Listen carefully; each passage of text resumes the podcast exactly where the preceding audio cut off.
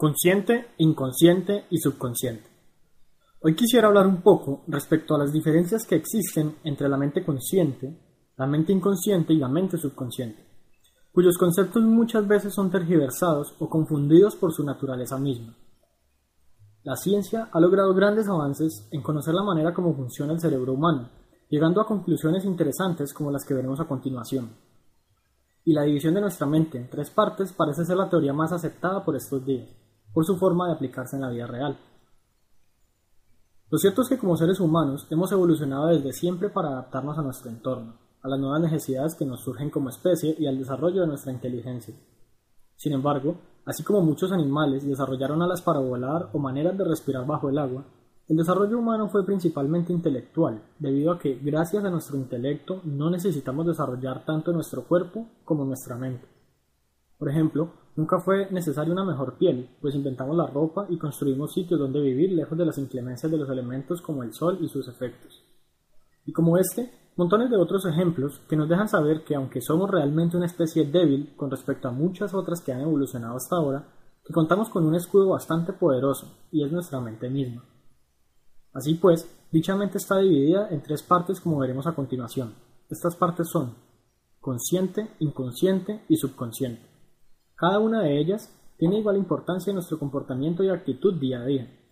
El hecho de que se tomen en consideración las tres mentes explica los deseos y comportamientos humanos en su máxima expresión. Hablemos de la mente consciente.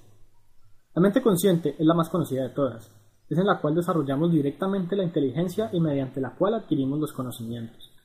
También podríamos denominar a la mente consciente como la mente lógica o racional, es la que nos permite tomar decisiones acertadas en determinados instantes con base en las condiciones y el análisis que se pueda realizar sobre ellas. La mente consciente es la que usamos para saber cómo hacer lo que vamos a hacer.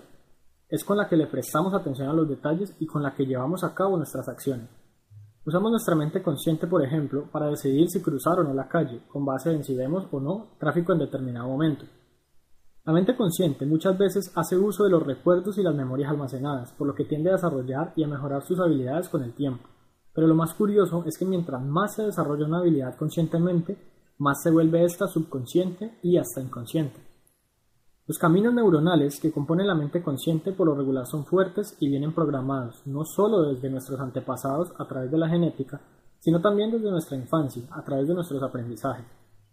Podemos decir en definitiva entonces que es quizás la mente consciente la que percibimos como más activa en todo momento y con la que forjamos nuestro pasado, nuestro presente y nuestro futuro. Continuemos con la mente subconsciente. La mente subconsciente, por su parte, es la mente emocional.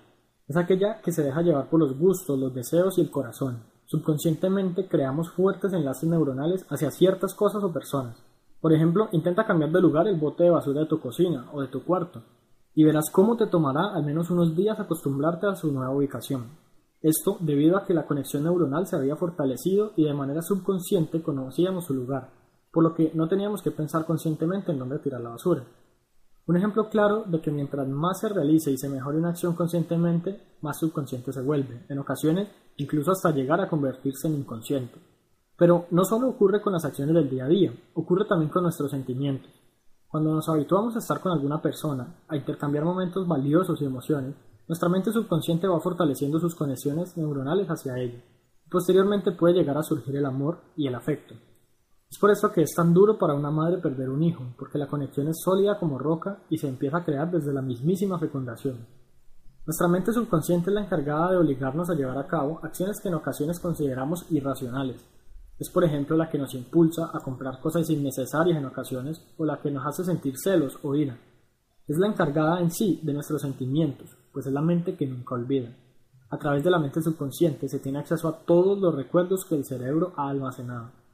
Si quisieras conscientemente recordar todo lo que has hecho en tu vida, lo más posible es que lo encontrases bastante complejo. Pero cosas que incluso creías que habías olvidado las puedes recordar si logras tener un acceso a esa mente subconsciente como por ejemplo cuando hablamos con un viejo amigo de experiencias pasadas. Estas conversaciones en sí mismas crean atajos a nuestros recuerdos almacenados en el cerebro y los traen de vuelta mediante nuestra mente subconsciente. Es por esta mente subconsciente que podemos recordar cosas tan abstractas como sentimientos, por ejemplo, cómo nos sentimos en cierto lugar o con ciertas personas, y hasta olores. Normalmente los vendedores logran a través de la persuasión comunicarse con nuestra mente subconsciente para crear la necesidad o el deseo de compra en nosotros, y lo hacen de una manera que resulte atractiva e incluso amigable. Cuando un vendedor intenta vender su producto directamente a través de sus características y precio, lo que realmente está haciendo es comunicarse de inmediato con la mente consciente. Y es por eso que en ocasiones compramos productos con un mayor costo porque percibimos un mejor beneficio, así ambos productos entreguen el mismo resultado. Todo depende de la comunicación interna. No solo las demás personas pueden comunicarse con nuestra mente subconsciente, sino que también nosotros mismos podemos hacerlo, aunque se hace un poco complejo este proceso. Existen ciertas técnicas que permiten incluso modificar nuestra manera subconsciente de pensar, lo cual resulta bastante útil cuando queremos alinear nuestros pensamientos, sentimientos y acciones con lo que queremos lograr. La mente inconsciente, finalmente, es la más primitiva de todas. Es aquella que almacena todas aquellas experiencias vividas por nuestra especie en sus millones de años de existencia.